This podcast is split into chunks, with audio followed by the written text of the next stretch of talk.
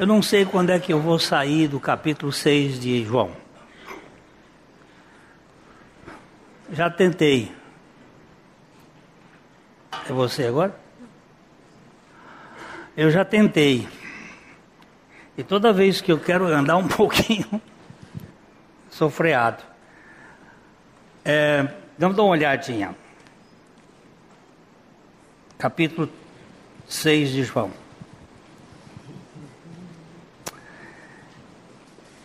Vamos, vamos ler do verso 20, 29, 6 de João 29. Mas ah, eu quero chamar a atenção aqui de uma coisa.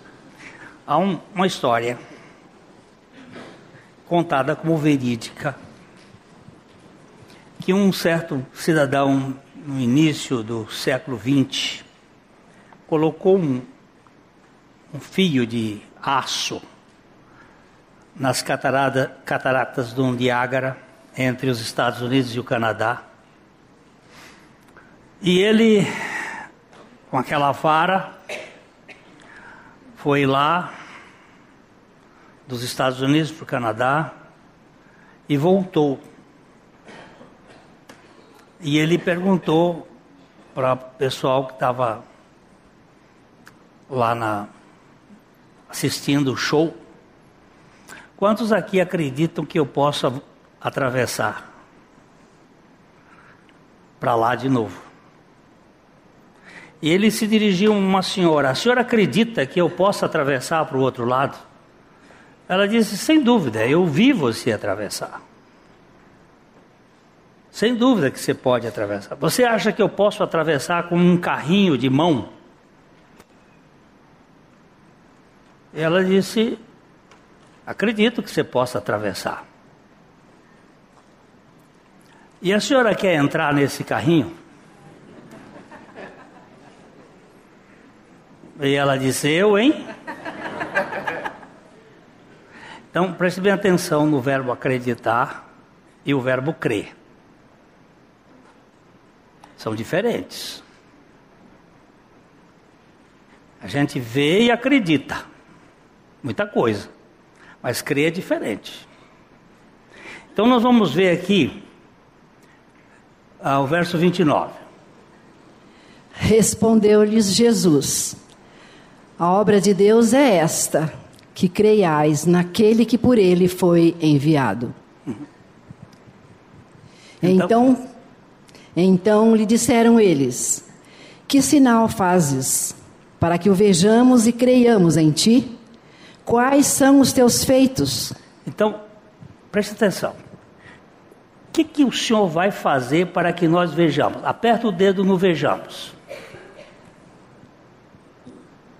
Este é o verbo. O verbo eido. Dá, um, dá uma puxadinha para ele aqui. Ver, perceber com os olhos. Qual é o sinal que o Senhor vai fazer para que a gente veja e creia. A gente quer ver para crer. Esse é o verbo, eido. Que é o verbo que dá uma ideia muito de constatação, percepção do, do fenômeno. Mas esse verbo não gera fé. Vamos agora voltar. Então, então lhe disseram eles: Que sinal fazes para que vejamos e creiamos em ti? Quais são os teus feitos? Nossos pais comeram o maná no deserto, como está escrito: Deu-lhes a comer pão do céu. Replicou-lhes Jesus: Em verdade, em verdade vos digo, não foi Moisés quem vos deu o pão do céu. O verdadeiro pão do céu é meu Pai quem vos dá porque o pão de Deus é o que desce do céu e dá vida ao mundo. Então lhe disseram: Senhor, dá-nos sempre desse pão. Declarou-lhes Jesus: Eu sou o pão da vida. O que vem a mim jamais terá fome, e o que crê em mim jamais terá sede. Porém, eu já vos disse que, embora me tenhais visto, não credes. Para, para, para. Embora me tenhais, aperta o dedo. O verbo aqui é o verbo oral. Muda o verbo. Vocês têm me visto.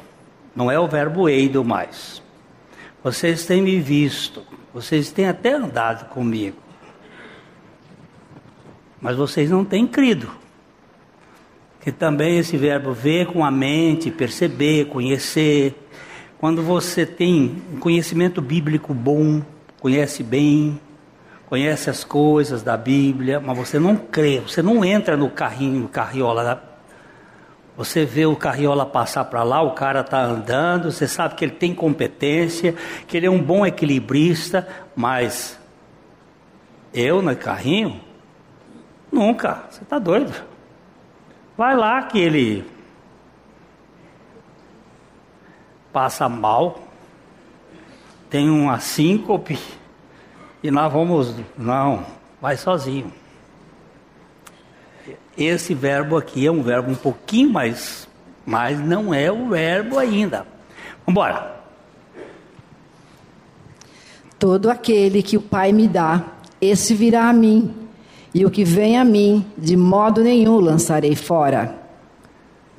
Porque eu desci do céu, não para fazer a minha própria vontade, e sim a vontade daquele que me enviou. E a vontade de quem me enviou é esta: que nenhum eu perca de todos os que me deu.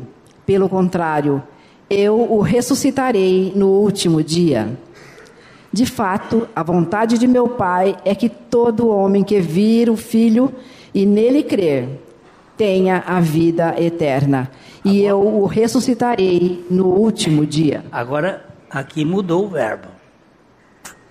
O verbo aqui é theorel. Aperta o dedinho. Theorel. Este verbo aqui tem uma conotação. Na segunda é assim, ó. Desfrutar da presença com os olhos, contemplar, intimidade. É ver um pouquinho mais, ver um pouquinho mais além da coisa é ver a realidade espiritual. São visões diferentes. Quando é que nós cremos? Quando nós entramos na carriola. Estamos certos de que aquele que está na carriola em cima do Niagara Fall não está brincando de espetáculo ele está realizando uma salvação que é poderosa e ele garante que nós estamos seguros. No versículo 35, que é onde nós estamos amarrados aqui, o versículo 35, Jesus diz que ele era o pão. Eu sou o pão da vida que vem, o que vem a mim jamais terá fome, o que crê em mim jamais terá sede. Você precisa vê-lo para crer, mas é o ver theorel, é o ver revelado, aquele que o Espírito Santo vai revelar, não simplesmente acreditar, dar crédito a, mas ter a revelação. Essa pessoa ela vai ter a primeira característica que Jesus disse do eu sou, é que ele vai satisfazer a sua necessidade existencial. Eu sou o pão da vida.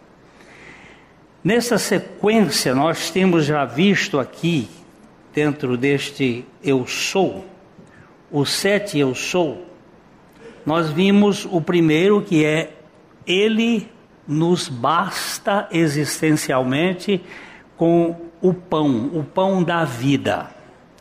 É, é interessante olhar aqui porque nós vamos caminhar para isso aqui. Pão da vida, aperta o dedo na vida aqui. É a vida Zoe.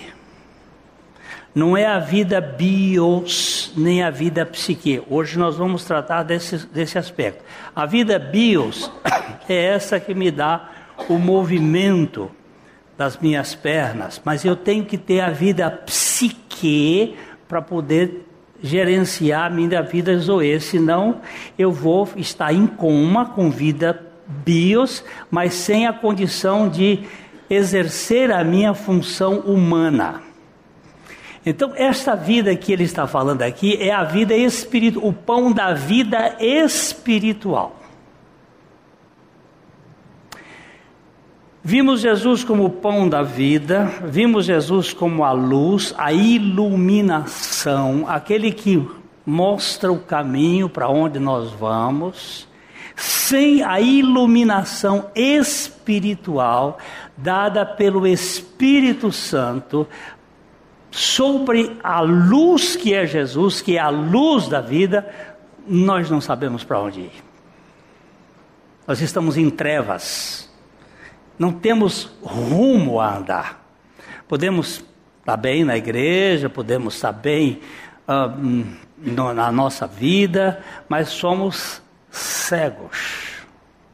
Não sabemos para onde ir. E um cego guiando o outro cego, ambos caem no buraco. Não dá para ir. Então, a segunda questão do eu sou que nós vimos aqui é João 8, 12. Ele diz: Eu sou a luz da vida, a luz do mundo e a luz da vida. Também é a vida psique, perdão, a vida zoe. Ele diz, de novo, Jesus falou, dizendo: Eu sou a luz do mundo, quem me segue não andará em trevas, mas terá a luz da vida. Perto dedinho em vida, a vida zoe a vida espiritual, a vida que Ele nos deu. A terceira coisa que ele diz que Ele é, é a porta. Então nós vamos para João capítulo 10, quando ele diz que Ele é a porta. João 10, 7 e 9, 7, 8 e 9. Jesus, pois, lhes afirmou de novo: em verdade, em verdade vos digo: eu sou a porta das ovelhas. Todos quantos vieram antes de mim são ladrões e salteadores, mas as ovelhas não lhes deram ouvido. Eu sou a porta. Se alguém entrar por mim, será salvo, entrará e sairá e achará pastagem. Aqui o Senhor se caracteriza como aquele que nos dá a condição de eh, ter a entrada e a saída na vida sem nos perder, porque Ele é a porta. Um, ele não disse eu sou uma porta. Ele disse eu sou a porta. Só existe uma porta, que é Cristo. E os outros todos? E Buda? E Confúcio? e Maomé, por que, que eles não podem ser porta? Porque ninguém pode entrar e sair neles, porque nós entramos na cruz, morrendo com ele, e saímos na ressurreição pela sua vida. Nenhum deles morreu para nos levar a morrer com eles, e nenhum deles ressuscitou para nos dar a vida dele, a vida Zoe. Só Jesus. Então ele é a porta. Ele é a única porta, ele é o único portal pelo qual o Márcio pode encontrar orientação para a vida dele.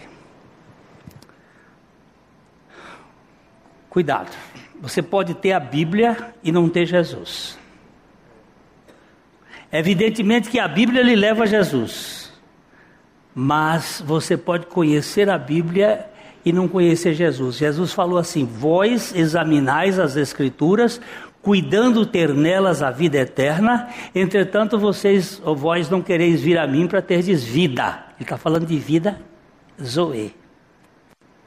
Agora, hoje nós queremos falar rapidamente sobre Jesus como o bom pastor. Nós temos aqui ele fazendo a quarta declaração dele do eu sou. Eu sou o pão, me satisfaz, eu sou a luz, me orienta, eu sou a porta, me dá sentido e significado para onde eu estou indo. Agora ele diz, mas eu sou o bom pastor. João capítulo 10, nós vamos ler os versos 11, 12, 13, 14. É, tá bom. Eu sou o bom pastor. O bom pastor dá a vida pelas ovelhas. Aperta aqui em vida. Ah! Nós temos um problema com a língua portuguesa, porque vida, vida, vida, amor, amor, amor, e às vezes são diferentes na Bíblia. Ele disse assim: Eu sou o bom pastor, o bom pastor dá a psique pelos seus ovelhas. O que, que significa a vida da alma? Onde é que está a vida da alma, doutor Fernando? No sangue. A vida da alma, lá no capítulo 17, verso 11 de, de, de Levítico, diz que a vida da alma está no sangue. Quando ele está dizendo aqui, ó, eu sou o bom pastor, o bom pastor dá a sua alma, a vida da sua alma pelas ovelhas. Ele está indo para a cruz para derramar o seu sangue e purificar as suas ovelhas. Ele dá a vida pelas suas ovelhas. Ele vai dizer aqui: o mercenário. O mercenário que não é pastor, a quem não pertencem as ovelhas, vê vir o lobo abandona as ovelhas e foge. Então o lobo as arrebata e dispersa. O mercenário foge, porque é mercenário e não tem cuidado com as ovelhas. O que, que é mercenário? Que é mercenário? Hum? É o negociante. é aquele que tira a lã da ovelha, tira o leite da ovelha, tira, mata a ovelha e come a carne. Depois você vai ler o capítulo 34 de Ezequiel, mas não, que não dá tempo mexer nesse assunto aqui. Lá ele está dizendo que os pastores de Israel faziam isto mas não cuidava das ovelhas. E ele aqui está dizendo que o mercenário faz tudo isso porque ele é mercenário. Ele não é pastor. Ele está preocupado em levar alguma vantagem. Ele pastoreia a si mesmo, não a ovelha. Mas ele diz aqui: Eu sou o bom pastor e conheço as minhas ovelhas, e elas me conhecem a mim. Primeira coisa, meus queridos irmãos, é que o conhecimento que temos do Senhor é por causa do conhecimento do Senhor para conosco. Ele conhece primeiro. Eu conheço as minhas ovelhas. E porque eu as conheço, elas também me conhecem. Eu não o conheço porque eu quis conhecer, eu o conheço porque ele me conheceu primeiro. E ele me chamou.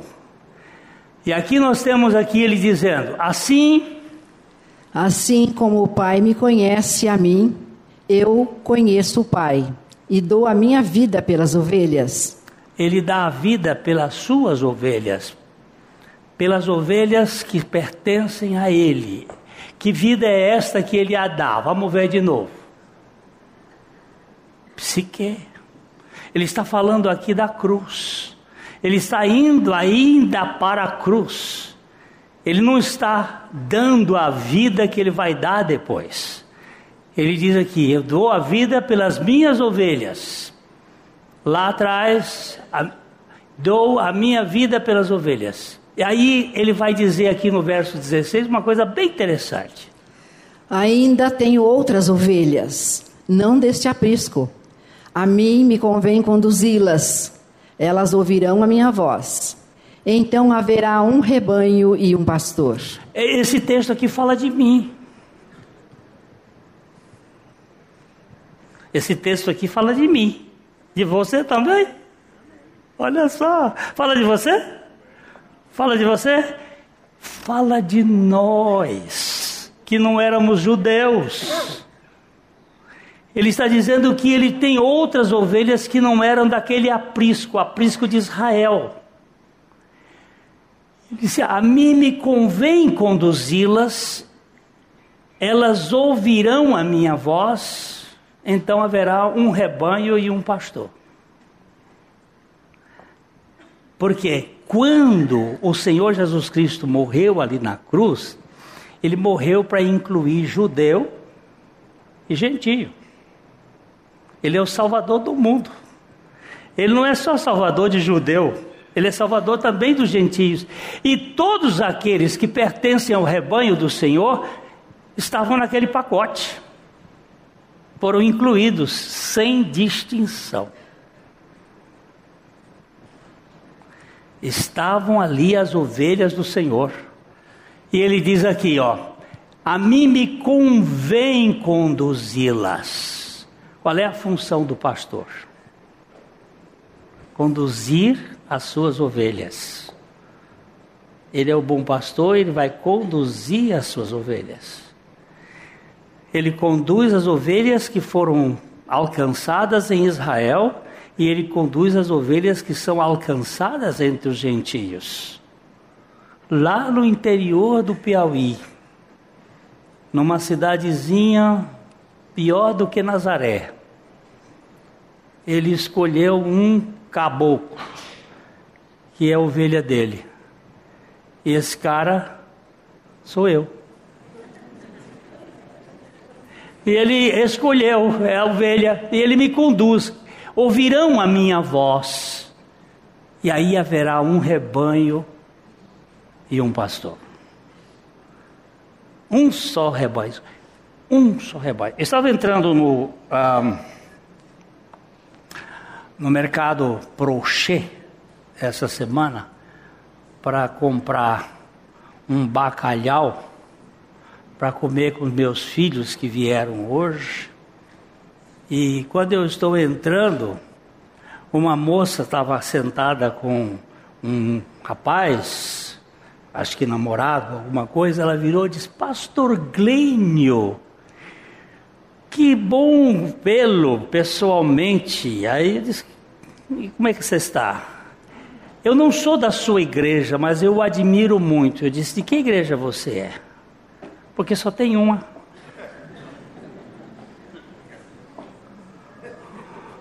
Aí ela disse assim: Pastor, obrigado. Eu digo: Minha filha, não existe duas igrejas, só existe uma. Jesus disse: Eu edificarei a minha igreja e as portas do inferno não prevalecerão contra ela. Você vai ter muita placa. Você vai ter aí um bocado de placa batista, presbiteriana, católica, é, amados de Jesus. Tem, tem um bocado de placa de igrejas por aí, mas são placas. Igre... Outros apriscos. Outros apriscos. Mas a igreja de Jesus é essa aqui, ó. Aqui, aqui nós temos uma multidão. Aqui tem uma igrejinha, ó. Aqui tem uma igrejinha, ele, ela e eu. Onde dois ou três estiverem reunidos em meu nome, aí eu estou no meio desse negócio. O Senhor está aqui. Lógico que Ele está aqui entre nós. Mas a igreja do Senhor, ela é composta de pessoas que foram salvas pelo Senhor que viram o Senhor, que tiveram a revelação do Senhor, não simplesmente a informação. Nós conhecemos de ouvir dizer como era Jó, mas os nossos olhos te viram, por isso eu me abomino e me arrependo no pó e na cinza. Jó só veio conhecer o Senhor quando o Senhor o se revelou a ele. E o Senhor se revela a Jó de um alto do redemoinho, depois que ele faz 70 perguntas e Jó tira zero na prova e é aprovado com louvor.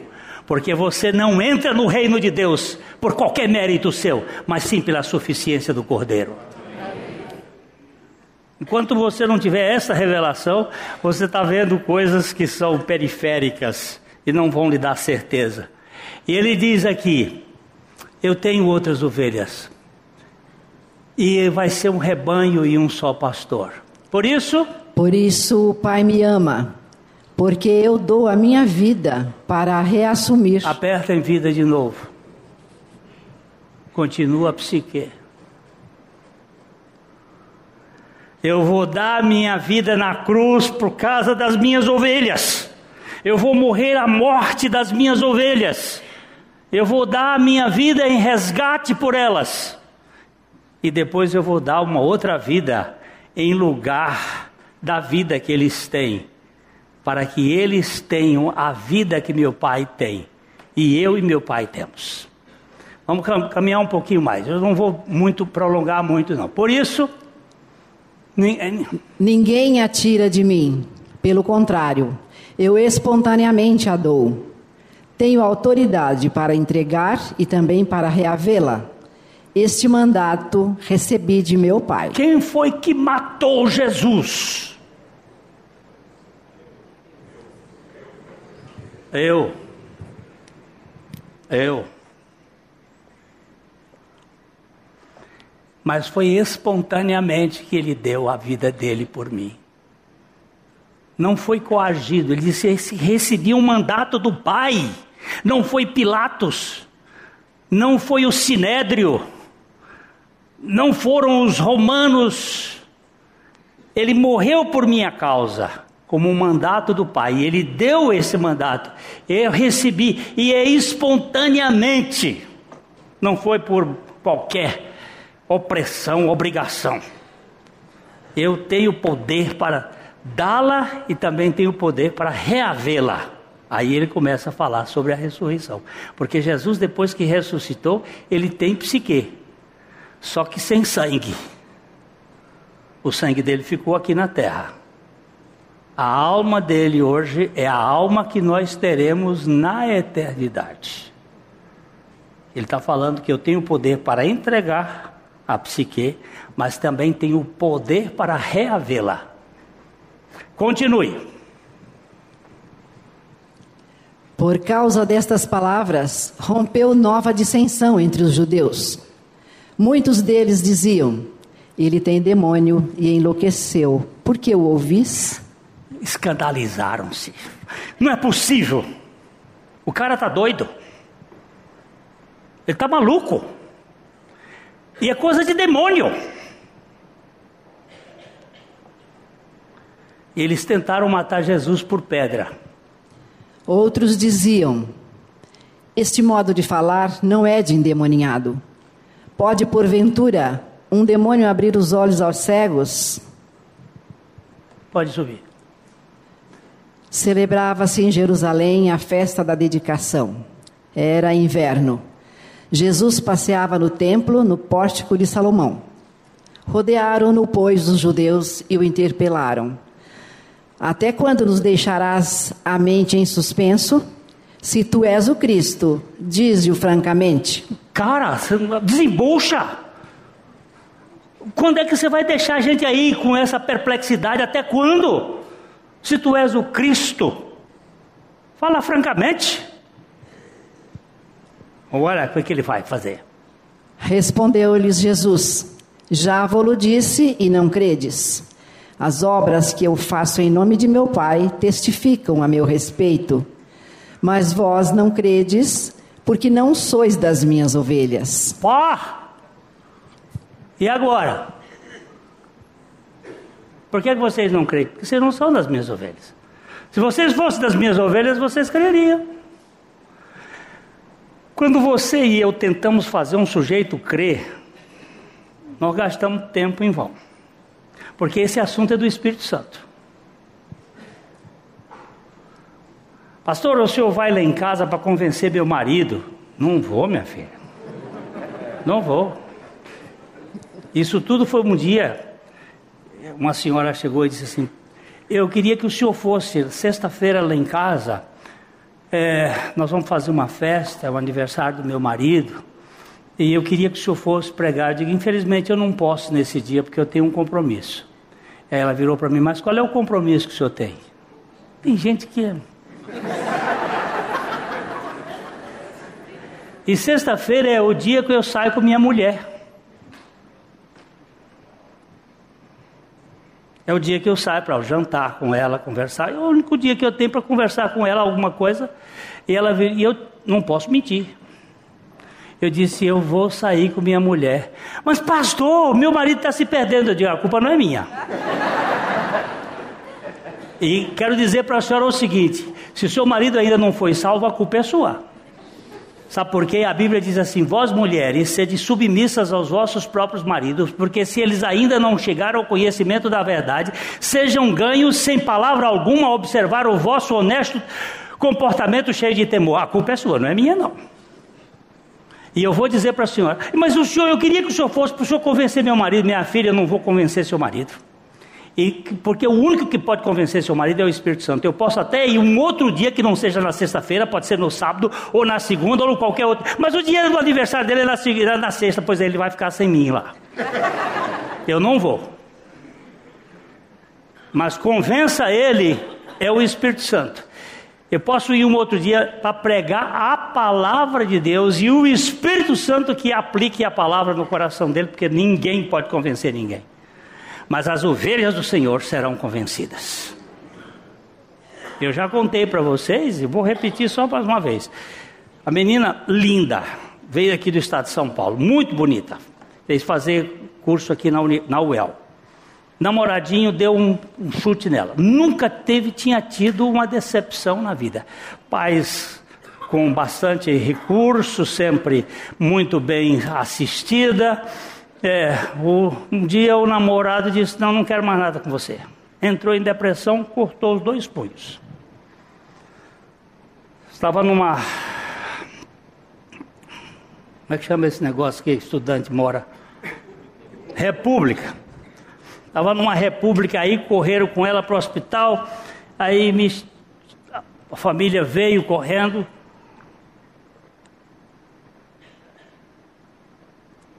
chamaram lá, eu fui, cheguei lá, ela está amarrada, contida com aquelas gases no corpo, na barriga, nos braços. Quando eu entrei, ela me recepcionou. O que, é que você está fazendo aqui, seu filho de. E aí xingou de tudo quanto era nome. Eu quero é morrer, eu quero é morrer. Eu disse, mas você sabe uma coisa? A coisa que mais Deus quer é que você morra. Deus quer que você morra porque você não presta nem para se matar. Você é tão ordinária que faz um serviço mal feito para ficar aí pendurada com o punho cortado. Mas foi um, um choque. Que história é essa? Eu digo, você não, não presta para nada. Você e eu nascemos, aí comecei a pregar o Evangelho. Nascemos com a natureza perversa, maligna. Olha, bastou um namoradinho lhe dar um chute para você ficar aí perturbada, porque você é tão ensimesmada, tão cheia de si mesma, tão orgulhosa, tão presunçosa, que não podia levar um, um chute e já ficou aí nervosinha. E você precisa morrer. E que história é essa? Eu digo, peraí, abriu a a gaveta lá do hospital tem aqueles novos testamentos da, dos Gideões. Eu peguei ali, comecei a ler. E ela virou para mim assim: como é que nunca me contaram um negócio desse? Eu disse, pois é, eu também não sabia disso. Eu soube e já era pastor há muito tempo. Porque tem muita gente que não sabe.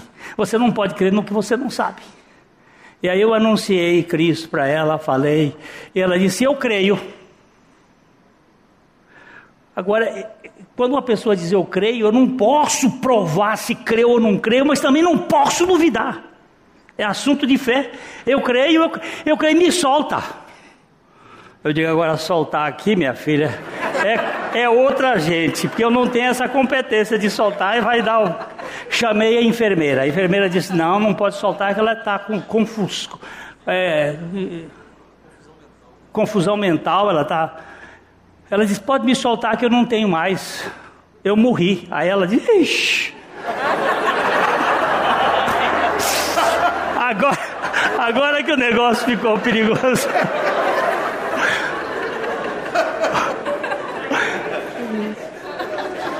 Bem, lá veio o médico, chamaram o médico e o médico virou e disse assim: Agora, se o senhor ordenar, eu solto.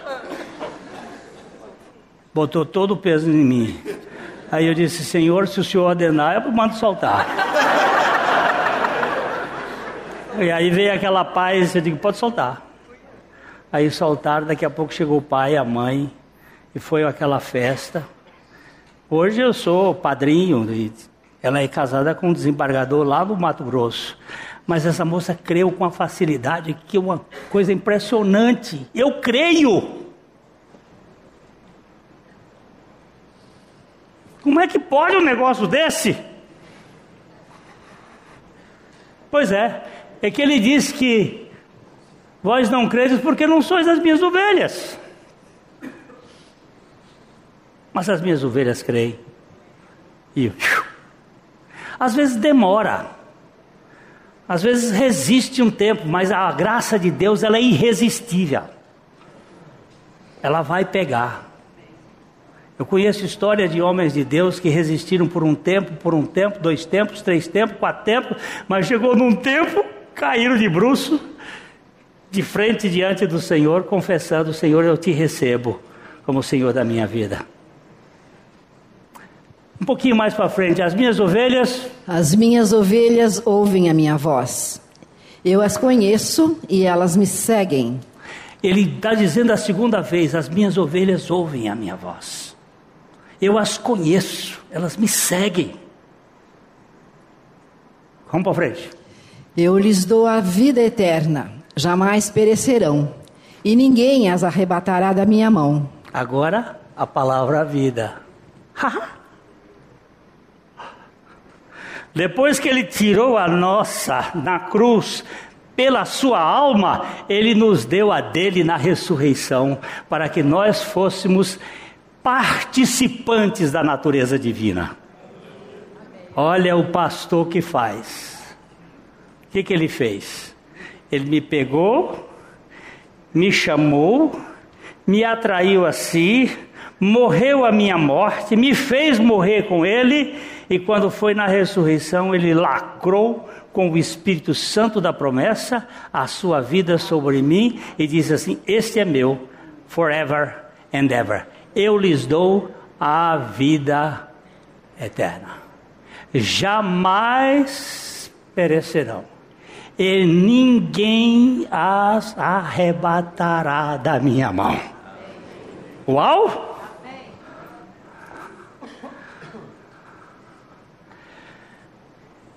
Eu fiquei muito impressionado uma vez em São Paulo, eu estava na rodoviária esperando o ônibus para vir para cá, para Londrina.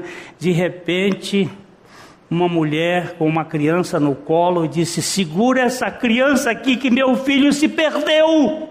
O outro maiorzinho, segura, homem, por favor. E me entregou a criança e saiu correndo atrás do menino dela que tinha se perdido no meio daquela rodoviária de São Paulo. E eu fiquei com o outro no colo, meu Deus, e agora? o que, que eu faço aqui? Eu entrei em pânico. Você imagina. E essa mulher corre lá e daqui uns 10 minutos ela vem e eu disse, mulher de Deus, me conta como é que você me escolheu para ficar com essa criança no colo no meio desse povo. Ela disse, eu pedi a Deus que me desse um alguém que pudesse segurar meu filho, porque eu precisava buscar o outro que tinha perdido. Eu disse, olha, só pode ser coisa de Deus. Mas eu posso dizer que aqueles dez minutos foram pesados eu fiquei com aquela criança no colo, sem saber o que fazer, eu olhava, procurava a mulher no meio da multidão, eu disse, essa mulher está demorando, essa mulher está demorando, e esse ônibus daqui a pouco tem que ir embora, eu tenho que... Gente, ele desceu nesse mundo, entrou numa raça, porque tinha umas ovelhas perdidas dele. E ele disse: Eu tenho que achar essas ovelhas, e eu morro a morte que eles precisam morrer, mas eu vou dar uma vida para eles que nunca, nunca vai se perder, e ninguém poderá arrebatar da minha mão. Esse é o meu povo. Quem faz isso? O bom pastor. Tem muita coisa para dizer, mas nós vamos parar aqui. O bom pastor é aquele do Salmo 23.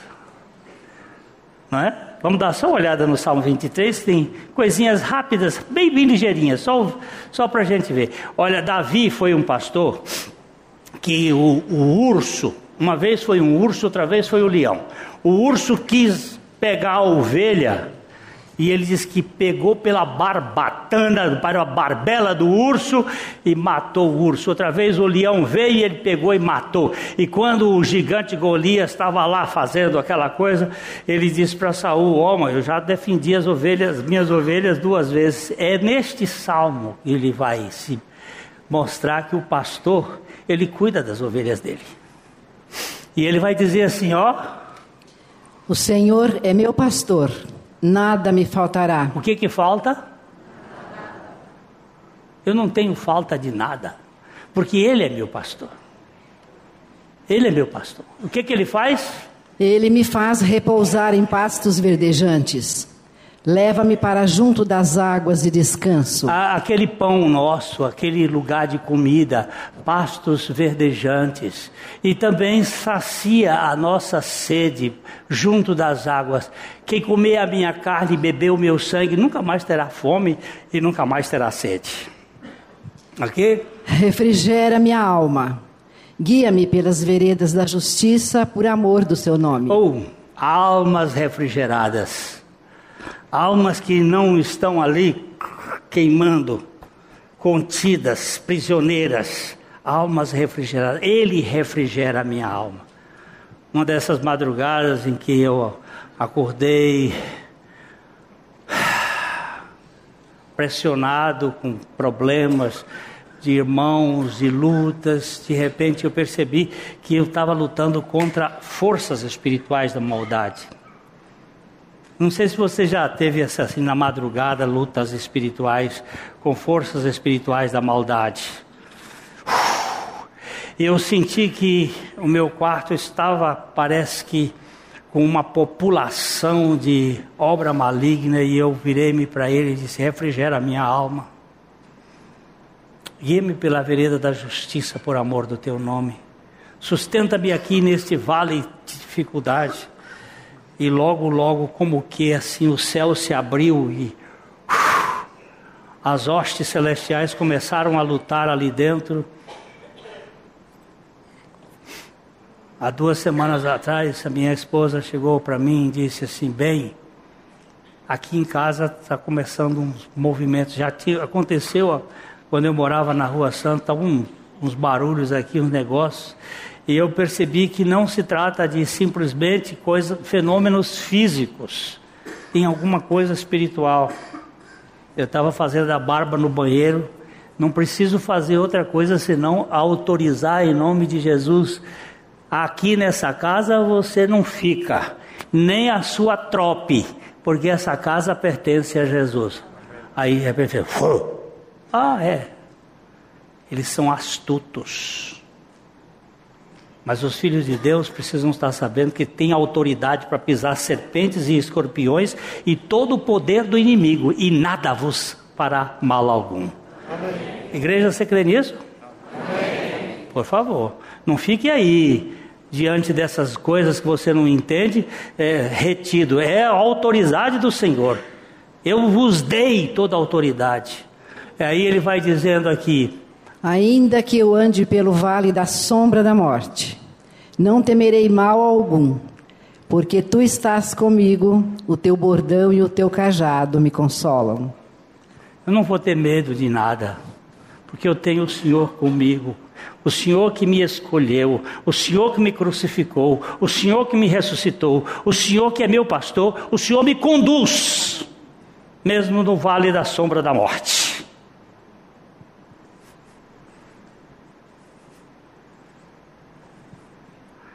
Na rede, lá no Piauí, aqui para cima,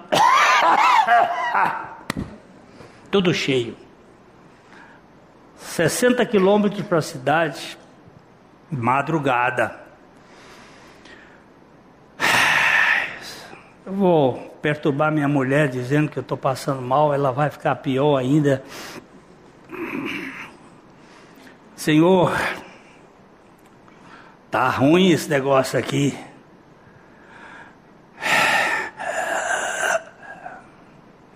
O antibiótico só amanhã. Hoje à noite o senhor.